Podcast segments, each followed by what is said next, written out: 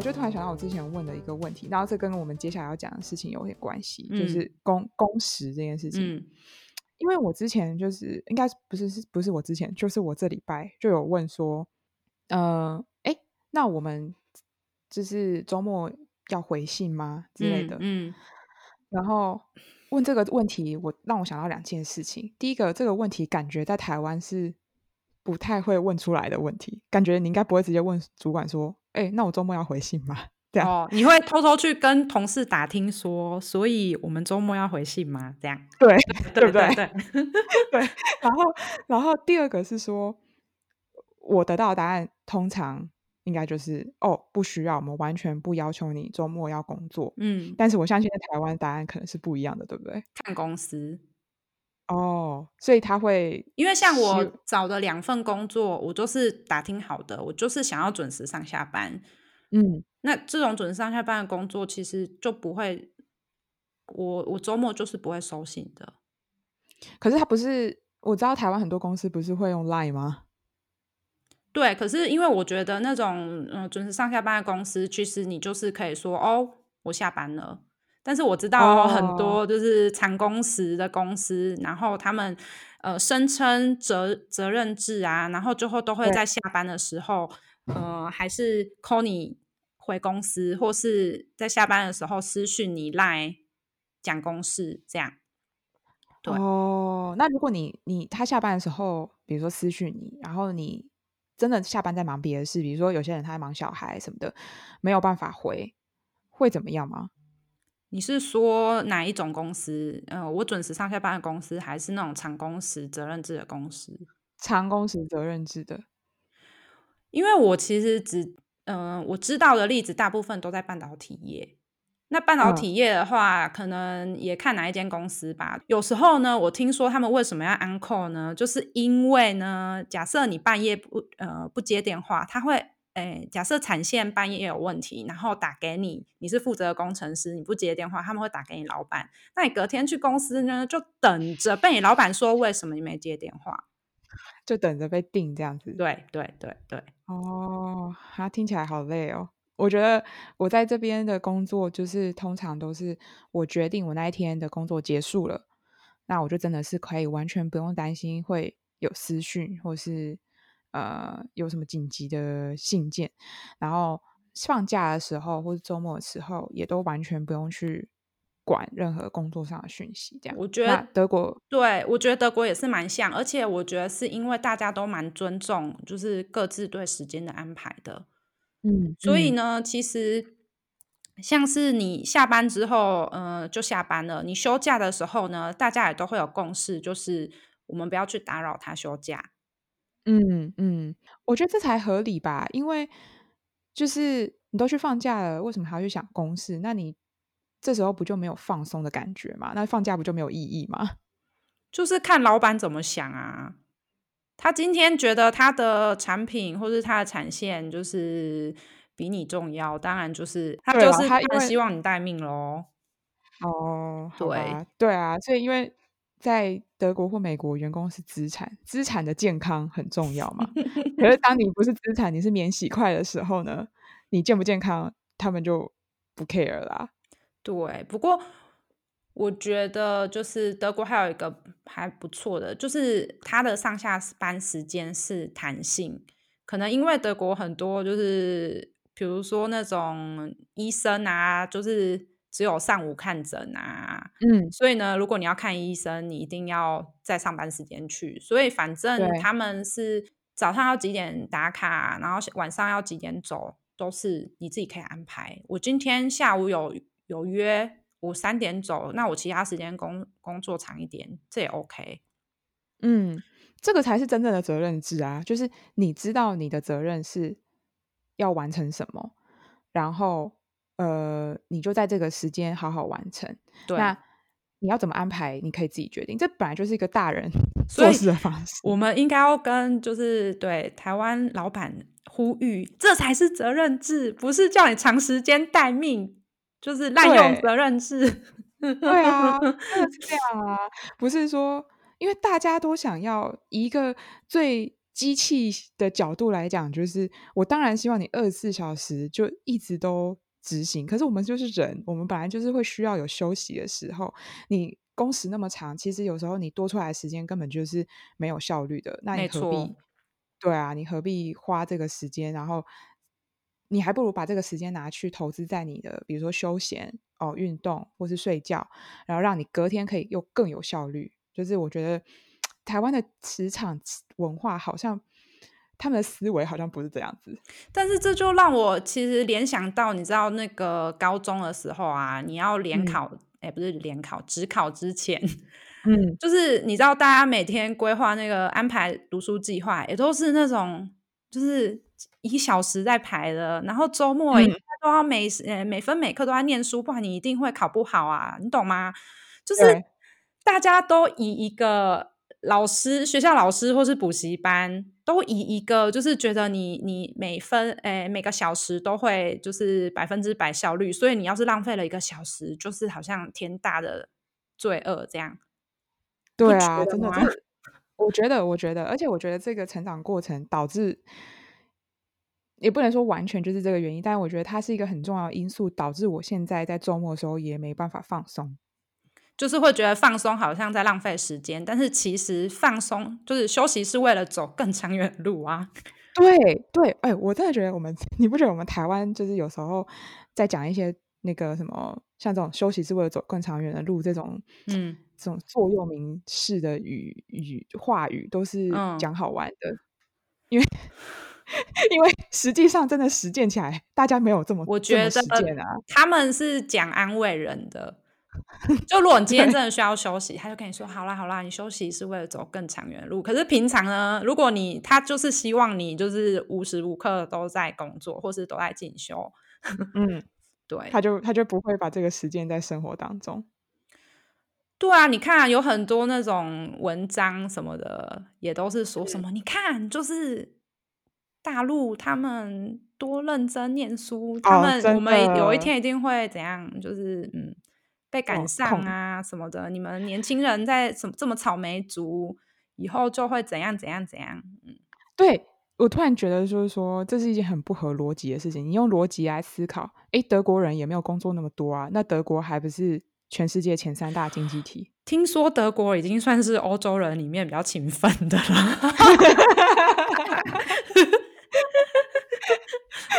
对啊，这个这个我有一个方有一个可以解可以解释。我之前看到就是有人就说，你知道台湾其实就是效率，台湾人工作效率超好，嗯、然后又很勤奋，然后那个欧洲人就是嗯，明明工作效率没那么好，为什么他们就是可以维持在前几大经济体？其实就是因为人家欧洲或是像德国，他们其实就是嗯、呃，投资或是专注在那种高科技的，就是前端技术开发技术。可是台湾比较多，对，台湾比较多是做代工，所以你就算再怎么有效率，然后再怎么勤奋，你赚的那个利润就是代工的利润。对，这个是产业集体产业环境的问题，这个我们可能要呃再开另外一集来讲，因为这也是我一直心里觉得很不解的地方，就是会联系到很多问题啊，比如说什么低薪资之类的。对，不过这个我们可以再讨论。对对对，对，要怎么讲？嗯。那另外一个是呃隐私的部分，因为刚刚讲到是公时，除了除了就是你有时候周末会被私讯什么的，另外就是因为你周末也会被私讯，所以你感觉你自己的公司时间是不分开的。在台湾是怎样？对不对？嗯，就是比较容易，呃，公司混在一起，因为像是台湾，嗯、在台湾你也需要赖要加同事啊，有时候公司还会有个群组在里面交代公事什么的。嗯，对。嗯、虽然在台湾的时候没有觉得这件事有怎么样，但是我觉得有点不便啊。可是就有没有别的选择啊？在台湾有那个公司会发公司手机这件事情也是很少见。有啦，我知道台积电会发，不过呢是为了安，就是要你 on call。嗯嗯嗯嗯嗯，可是，在德国的话，他们其实是很重视隐私的，像是你公司的那个手机跟私人的生活是可以分开，因为公司就是会配给你那个公司的手机。嗯、就是因为我们之前在德国有一个那个案子啊，他们就是想要开发，就是未来我们的产品可以在手机上，嗯、呃，数据化，然后给就是我们的客户使用。然后那时候他们就有，有一个很大的讨论的部分，就是说，哎，给客户的时候，我们要就是注意啊，他们不是每个人都会有一台这个机子。然后，嗯、可是，在台湾的话呢，他们就会觉得说，哦，你就把那个软体就是装到每个人手机上，这样每个人都有啦。可是，在德国，感觉这件事情不会发生，嗯、就是公司没有权利，就是叫你装公司要用的东西到你的私人手机上。嗯嗯嗯嗯，对，因为像我现在工作新的工作，他们也会用一些通讯软体，什么 Slack 啊，对或对，或是你的 email，他也会说哦，就是有些人会说哦，我有把这个装到那个我的自己的手机，嗯、但是。这个不是必要，你可以自己选择。你如果不想要，你不想要在你的手机上收到公司的东西，你就可以不要装。对对对，嗯。但是像是他给你公司手机，也不是、嗯、也不会因因此就要求你要随时待命哦。就是我觉得这就是一个尊重，很蛮、哦、尊重你的方式。然后像是我我有听说有别的公司，他们嗯，就是你可以要求你不要公司手机。因为他就觉得说，哎、嗯，我上班时间你就是可以用 Skype 联络到我，或是 email 联络到我。为什么我不需要公司手机？我不想要随时被人家 call 这样。嗯，即使是上班时间，对，所以，嗯嗯嗯，对，蛮尊重你个人的时间。嗯，然后对你自己想要怎么决定使用你的各种不同科技产品，你可以自己决定。没错，没错。对，另外是说，我觉得我不太确定台湾是怎么样，但是我觉得。呃，在美国啊，我有种感觉是他们在评量一个员工的表现的时候，呃，可能我很菜，所以我很惊讶，就是他评量的方式不是只有说看结尾你完成了几个 project，嗯，他还会重视你中间的过程。像我们那个 annual review 的时候啊，我就跟他讲说，哦，我完成了这个 project，然后这个 project 我做到哪里，嗯，怎样怎样怎样。嗯嗯然后我的主管他就问我说：“诶，可是你不是还去帮忙了另外一个 team 做了一点什么事吗？然后你不是还帮他们测试了什么东西吗？”然后我说：“哎，可是那个也算我的成果之一吗？因为我想说，他不在我的 project 里面啊，这样。”然后他就说：“这当然也算啊，因为你的贡献对于就是整个公司的进步有贡献啊，所以他觉得这个。”这个是很重要的 credit，这样我觉得就是你主管真的做得很好哎，可是有时候我就想说，这到底是主管还是各国的职场文化差异？因为我们呃，我主管当然也会给我 credit，就是他们他其实嗯、呃，我在德国的时候就也还蛮受宠若惊的，觉得你有阶段性的成果，或是你做完一个小事什么的，他都会很自然而然的，就是。说 well done 或者什么，就是他就是感谢你为公司或是为这个案子做了什么事，然后嗯，该要给你的 credit 都会给你，嗯。但是因为我就想到你刚刚说那个，他很 appreciate 你做的额外的一些小事，呃，因为我们最近就是公司也有 HR，就是人资有那种问卷调查，然后嗯，就讨论到说，呃。我们希望公司可以改善什么，你的那个评分就会给得更高之类的。嗯，对。然后其中有一个就是我们希望可以改善我们的 visibility，所以我就不太确定说你刚刚那个到底是因为你主管真的很会做人，还是因为就是美国普遍是这样。哦，我我也不是很确定，但至少我目前工作嗯的经验、嗯、有限的工作经验里面，我的感受是。好像是比较偏向他会 appreciate 你过程中做的努力，嗯，不只是你最后的成果而已。这样，嗯嗯嗯，对。所以其实其实整体来说，虽然他们还是有一些可以改善，或是还是有主管个人可以做的更好的部分，但是这个至少他的那个职场文化感觉还是比台湾就是好。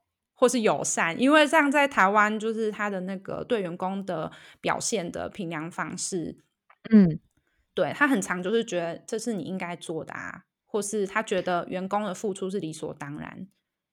哦，所以他不会觉得说很 appreciate 你的一些贡献，这样的感觉。对，就是他就觉得说，对啊，就是你拿薪水，就是把这些事做好。那他会，他们怎么评量你的 performance？就是他也会有年度评量吗？哦，我之前哦，两间公司都是，他们就是那个年底，也不是年底，在年初的时候就会先定那个 KPI，就什么 Key Performance Indicator 吗？我有点忘记全名了，嗯、但是就是一个定一个指标说，说哦，你今年要完成什么事，什么事，什么事。嗯，但其实很很长，你到年底的时候，你可能没完成，但不一定是因为你你就是做不到，而是就是公司的策略改变啦、或是你知道，就算他我前呃之前的公司是，就算他评了又怎样？你知道老板呃他每个部门可以给几个人优，几个人加，这种早就定了，哦、他就是轮流给嘛。那你觉得这个到底有什么意义？哦，所以他的这个变成他的这个 goal setting，或者是这个年度评量方式，其实是一个形式而已，没有很。所以对，有时候他也是诉诸老板的感觉，他觉得嗯，哦、你做得好，你就做得好，嗯、你就做什么事都对。哇，所以就很很不客观，因为我觉得我在美国，至少我的体验是。我觉得所有事情都白纸黑字写清楚，然后老板也是非常开诚布公的跟你讨论他，你觉得你的表现怎么样？然后你也告诉他，诚实告诉他你的想法，然后所有事情都是很透明、很客观，甚至他最后给你一个平等，他还问你说：“你觉得我给这个平等有没有你觉得不合理的地方？你可以提出来。”就是一切都非常的透明跟客观，所以我的感受是这样，所以。你听起来台湾的这个平等方式，应该会常常让我觉得，为什么我是得到这个平等的感觉？其实我不会知道我拿到什么平等。哦，真的哦？嗯，我只知道说他们有就是配给，但是呃，或是我知道我最后拿到多少那个年终，嗯，但是你不会确切的知道说你拿到什么分数。这样听起来很超级不透明的，因为我们是。老板评就是我们讨论完之后，然后主管平等之后，他那个 form 还要回到我手上，确定我 approve 这些没错，哦、对对。可是，在台湾真的没听过，但是在德国我真的有哎、欸，就是老板印，就是写完之后印出来还叫我签名，我想说啊，要签什么啊？不是已经你决定就 好吗？对他要他他们会确定说，哦，不是只有你老板说了算，而是。你也看过，你也同意，你也知道说，对，这个就是我们谈过的内容。这样，在台湾，我感觉呢，就是它是单向沟通，嗯，就是嗯嗯嗯，老板老板决定一切的感觉啊，嗯，所以你要遇到好老板就是天堂，但是遇到不好老板就有点难以翻身。对啊，而且如果这是普遍的职场文化的话，感觉如果想要改变。一个人想要改变的话，会会觉得有点无力吧？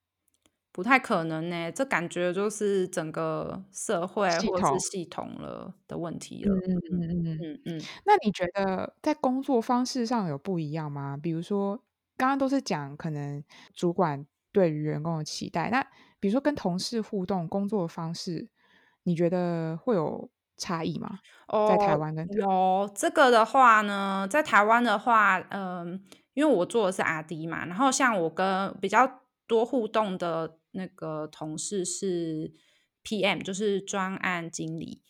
嗯，然后因为这个专案经理他之前也是 RD，所以其实他知道很多，就是嗯，我应该要负责的部分，或是会发生什么事。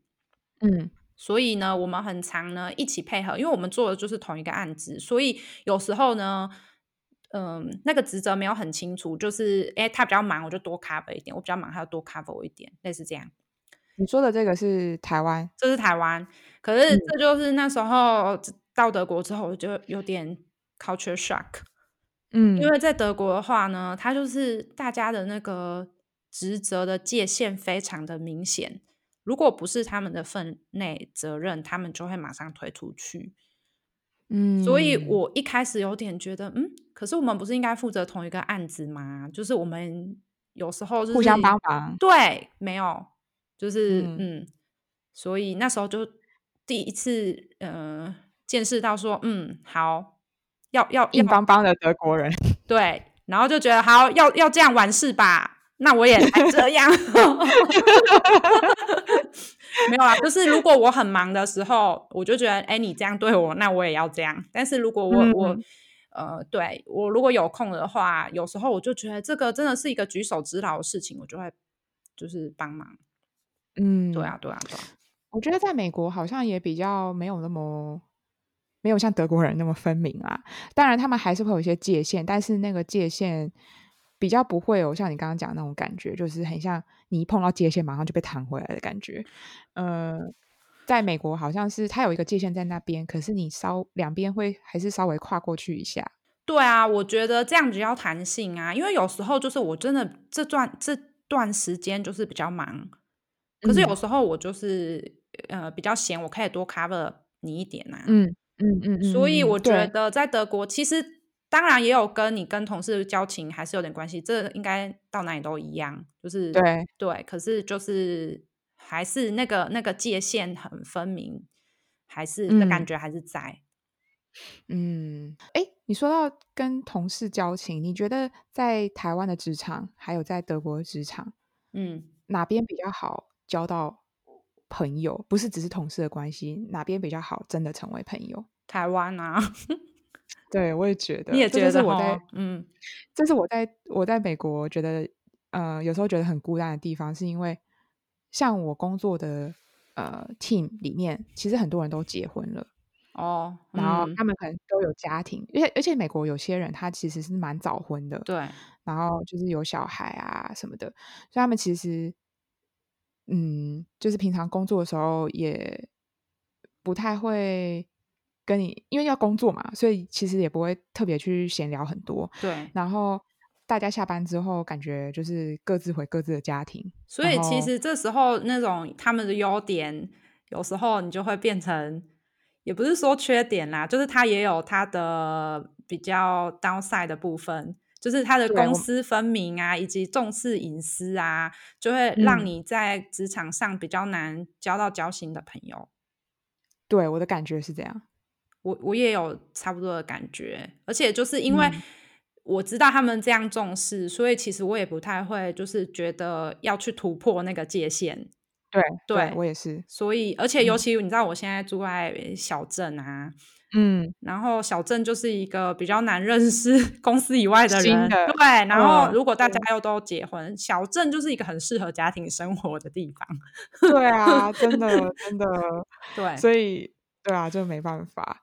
那最后我们来讲一下，就是可能很多人会很有兴趣的，就是福利的部分，因为我们都知道欧洲的假好像都普遍蛮多的，是吗？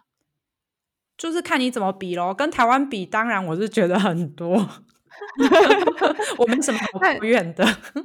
那那你你你比你讲一下台湾的假跟德国的假的呃不一样好了。台湾就是很多公司都会遵守基本劳基法，嗯，然后呢，劳基法就是他现在是要工作满一年。才有七天假，然后第二年十天，第三年、第四年十四天，然后之后就是它有不同的集聚，嗯，就是可能多久，反正一天一天慢慢加上去。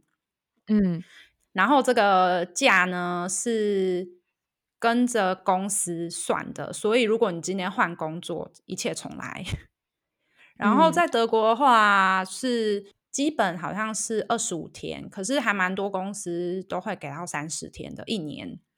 嗯，然后这个假呢，也不是跟着公司的，就是它是个人的，所以你今天换工作呢，你就是可以带着走，你只要前公司出示证明说，哦，你已经休，今年已经休了多少天，你剩下的那个特休在下一间公司还可以请。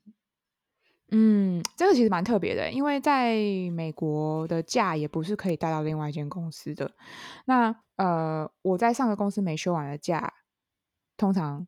就是就是没有了，但是我觉得有一个可能的原因，是因为我像我上次离职的那个公司，是我有很多那个 vacation days 跟那个病假没有请，嗯，但是他全部转成薪水，病假也转，对啊，哦是哦，因为我以为，所以我一直以为病假就是一个哦，你有请就是你的，你没请就没了这样。反正他就是把我账面上所有有可以请的假，嗯、全部转成薪水，嗯嗯，然后在我离职的时候给我，所以我也可以理解说，如果公司都是这样做的话，你当然，如果这个假可以带到下一个公司，很像就不太公平啊，因为呃，这样下个公司他就感觉他的成本就会变高，这样。因为在台湾的话，它比较它这个假比较像是鼓励你在同一间公司待久。因为就是你看，像他第一年要满一年才有七天，所以那个第一年满一年得到的七天，像是就是奖励你前一年一整年为这个公司贡献这个辛劳这样。哦，但在德国的话，因为它就是比较像是个人的权利部分啊。嗯，对，因为。一个月的假，你刚刚讲大概大部分的公司都是三十天特休嘛？我觉得听起来其实真的蛮多的，就是一个月。然后美国的部分，平美国平均大概是十四十五天，然后好像不会，我不太确定会不会跟着年资增长。然后啊，呃，不会的话是怎样？终身就是一年只有十四十五天？我不太确定啊，因为我那么菜，我也没有真的那个到一个比较。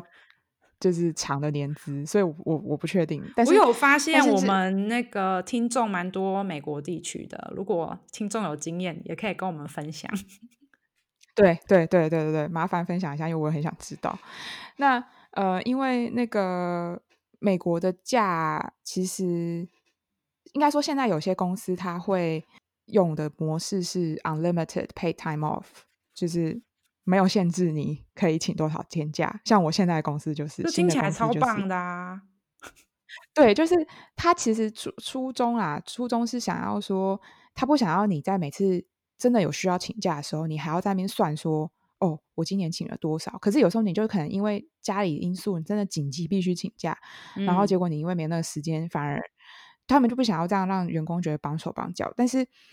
另外一个方面就是像我这种奴性有点重的人，我就会想说，哈，这个没有限制，我不知道要怎么办哎，我我不知道，那我可以请多少这样子？真的，如果是这样，我就会宁愿你跟我说，我就是可以请三十天，这样子我在三十天里面请假，我就是不会觉得愧疚这样。对啊，对啊，但是现在我就我我就要必须适应这件事情。不过我相信我我的感觉，目前我虽然才进来两周，但我感觉好像美国同事们都。蛮蛮感情的，所以，嗯，我觉得我可能自己要脸皮薄一点，这样就是真的。你如果有需求，你有就是合理的理由，你就请啊。对啊，嗯嗯，说是这样说啦。不过你知道你，你你讲这件事，就让我想到，真的是常常一体两面啊。因为你不觉得，要是这个 unlimited pay time off 被拿去台湾职场运用的话，就会变成。哦，你怎么敢请这么多天呐、啊？你工作是不是 不觉得吗？对，有可能，有可能，对，就就跟责任制一样嘛。对，那在讲到病假部分啊，就是嗯，我在台湾的那个经验是啊，呃，他本来保障一个月呃的病假，还有一年的病假就没有很多，然后有时候你请了，大家还会觉得你是真的生病吗？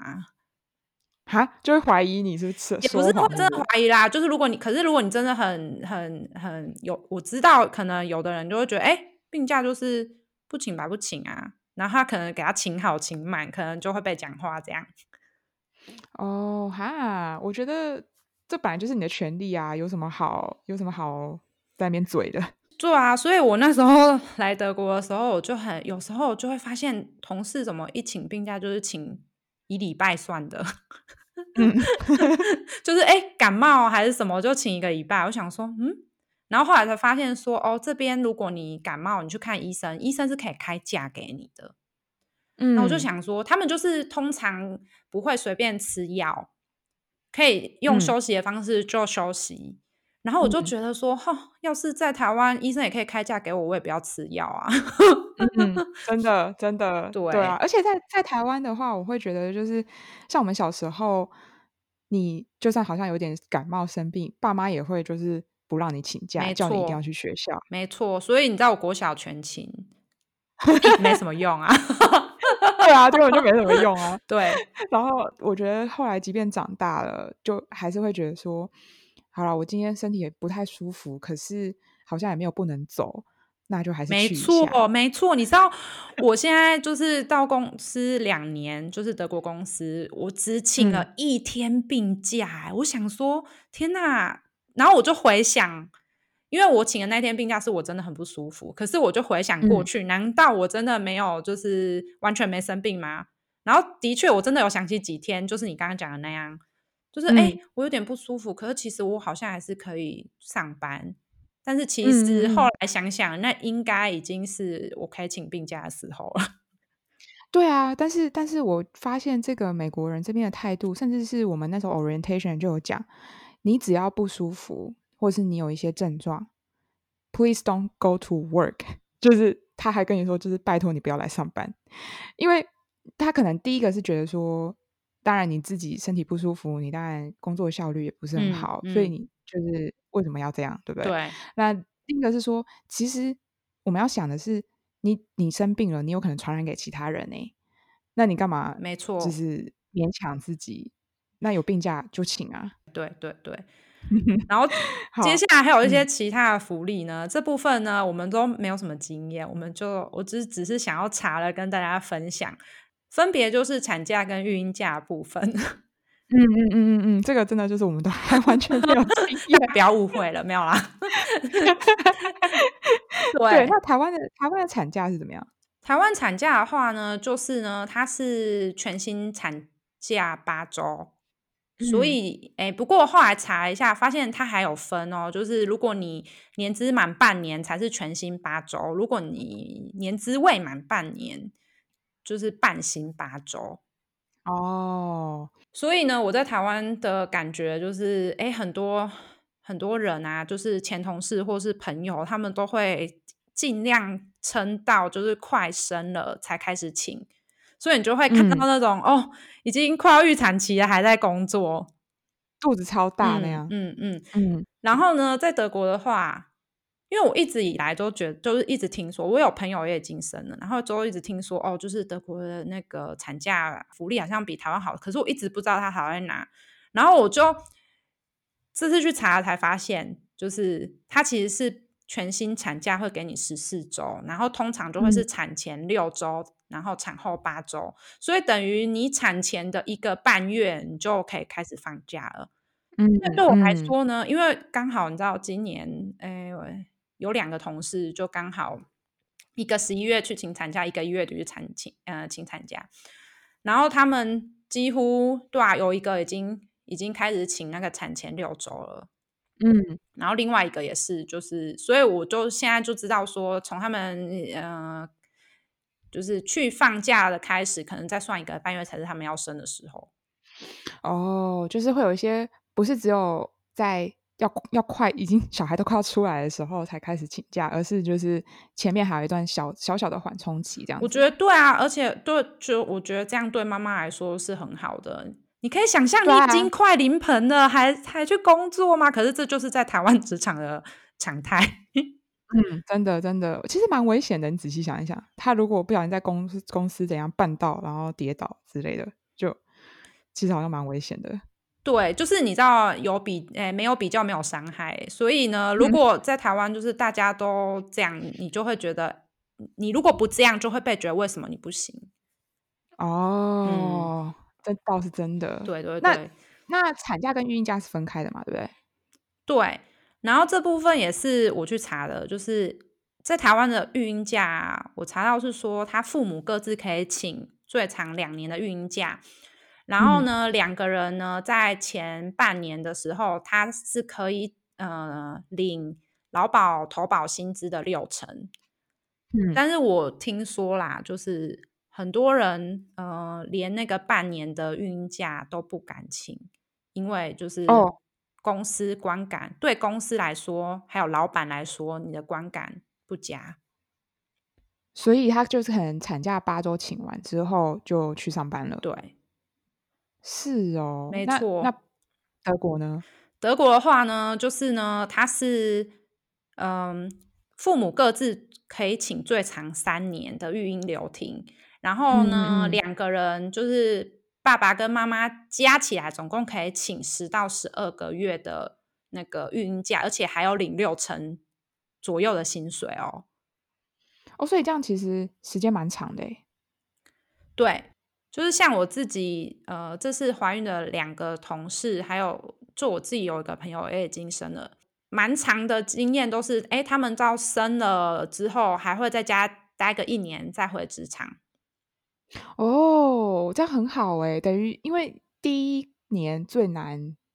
就是适应啊，就是有新，尤其如果是第一胎，你可能要先适应一段时间，是没办法睡过夜的，你要半夜起床什么的。我觉得这样很不错的原因还有一个，就是妈妈也需要休息，所以有时候你如果对于你的职职涯，或是嗯，就是想要暂停一下，然后想想未来的要怎么走的时候，然后你又想要待在就是家里，呃，陪伴小孩成长，嗯嗯。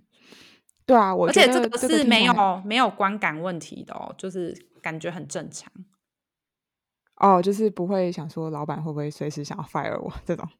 对，不会不会，而且大家也不会觉得说，哎、嗯，你怎么请那么久？没有，因为这就是普遍大家都会花时间跟小孩相处这样。对啊，那那你在美国，你有就是怀孕的同事吗？就是你有这个经验吗？哦，有有有有同事怀孕，然后但是因为我之前没有很注意这个产假、孕假这件事情，对，然后是因为要做这一集，我才去查，发现一个非常惊人的事实，就是呢，全世界一百多、两百多个国家，反正就是就是大概三四个国家，嗯，是没有是没有有薪产假的，然后美国就是其中一个啊，没有有薪产假是什么意思？你就是要你放无薪产假吗？是我们的呃法律上规定是说，你可以请最多呃十二周的无薪产假。美国人怎么这样？其实，其实我必须说，美国在很多地方呃性平性别平权这件事情做的蛮差的。呃，这个其实就是其中一个，我觉得。那他的。这个无薪产假是法律给你的保障，你可以请最多到十二周，但是但是没有那么绝望，因为其实就据我所知，大部分的公司它都会提供员工福利，他会提供有薪产假。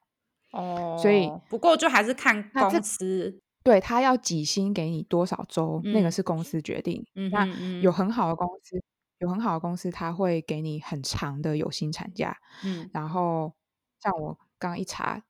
整个傻眼，Netflix 最多可以给你五十二周的 maternity leave，就是全新 maternity。对，那所以这这这这个这个部分变成是公司自己去呃看他要给员工多少福利这样子。嗯嗯嗯。但是政府的法律上规定，它就是你有十二周的无薪产假，那更不用说孕假，孕就是。没有所谓，没有规定孕假这件事情，所以孕假这件事情不是法律保障的，就是看公司愿意给你多少福利，然后呃，你有可能其实可以拿到很多有薪的育婴假跟产假，但就看你有没有运，你有没有运气好遇到那种好公司愿意给员工这种福利，这样，嗯嗯嗯，嗯，好吧，对，所以听起来还是德国真的是对于呃育婴这部分做的蛮不错的。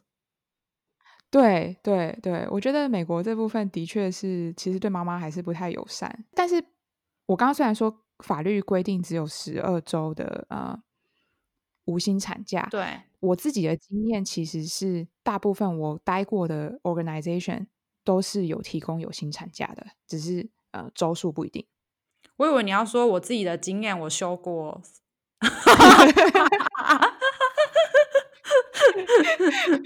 没有，我自己看到别的同事这样，就是其实是很多 organization 都会给有薪产假，这个感觉是呃蛮蛮重要的一个福利，就是很多可能在来应征的 candidate 会看重的一个福利，所以现在目前其实蛮多公司大部分都会提供你有薪的产假跟育婴假啦。所以其实就是呃台湾的规定就是怎么讲，比上不足，比下有余。也不对啊，对，所以就希望我们那个台湾政府可以在这方面的福利可以往好的方向改进前进。对对对对对，没错，对对对。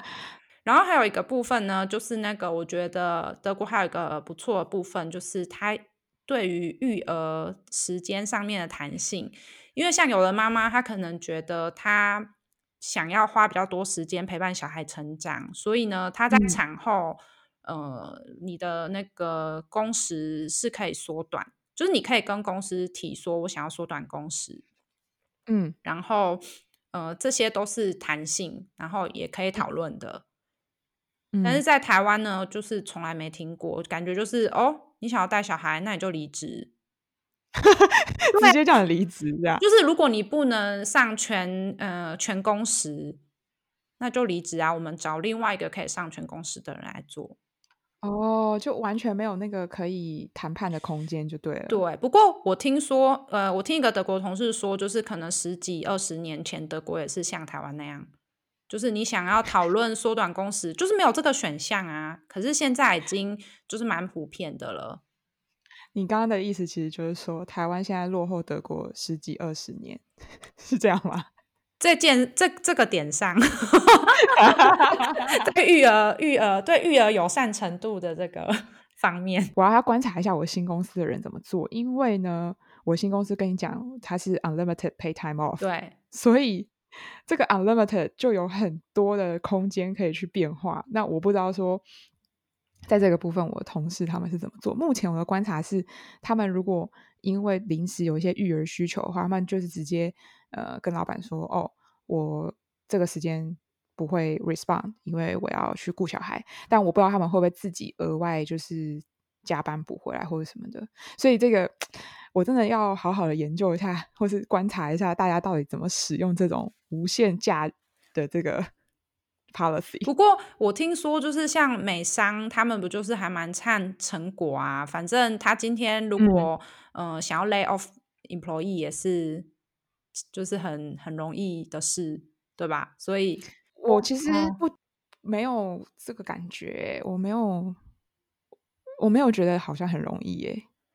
应该是说那个文化吧，就是说，如果今天美商因为他改组啊，还是怎样，然后他因为这样需要缩，嗯、呃，缩小它的编制，嗯，就是感觉大家，我不知道这是不是我的那个误解，但是呢，感觉有个刻板印象对美商就是会觉得说，哦，他们就是有可能会裁员，所以，嗯，我就你刚刚讲的那个。嗯，你刚刚讲那个 unlimited pay time off，我也会觉得说，如果他当然他今天如果可以想呃把想办法把他的事情做好，他想要什么时候离开，嗯、当然就没问题嘛。可是如果他今天做不好，嗯、他可能就会在呃假日加班之类的。我觉得一样回到前面讲的一个论点好了，呃，我觉得这个情况都是可以沟通的。在台湾可能你会觉得这件事情好像很难跟上司直接沟通，可是像这样的情况其实是。我觉得在美国职场，嗯，你可可以非常觉得呃 comfortable，可以跟你的上司直接沟通，嗯嗯嗯嗯嗯，对。然后所谓呃要不要 lay off 你，其实他你不会觉得你好像会很突然的知道，除非真的发生什么巨变，公司突然破产之类的。哦，哦，如果是你自己个人 performance 这种事情，你不可能是很 surprisingly 的知道，一定是过程中你会上跟上司一再沟通。我觉得这也是一个很值得。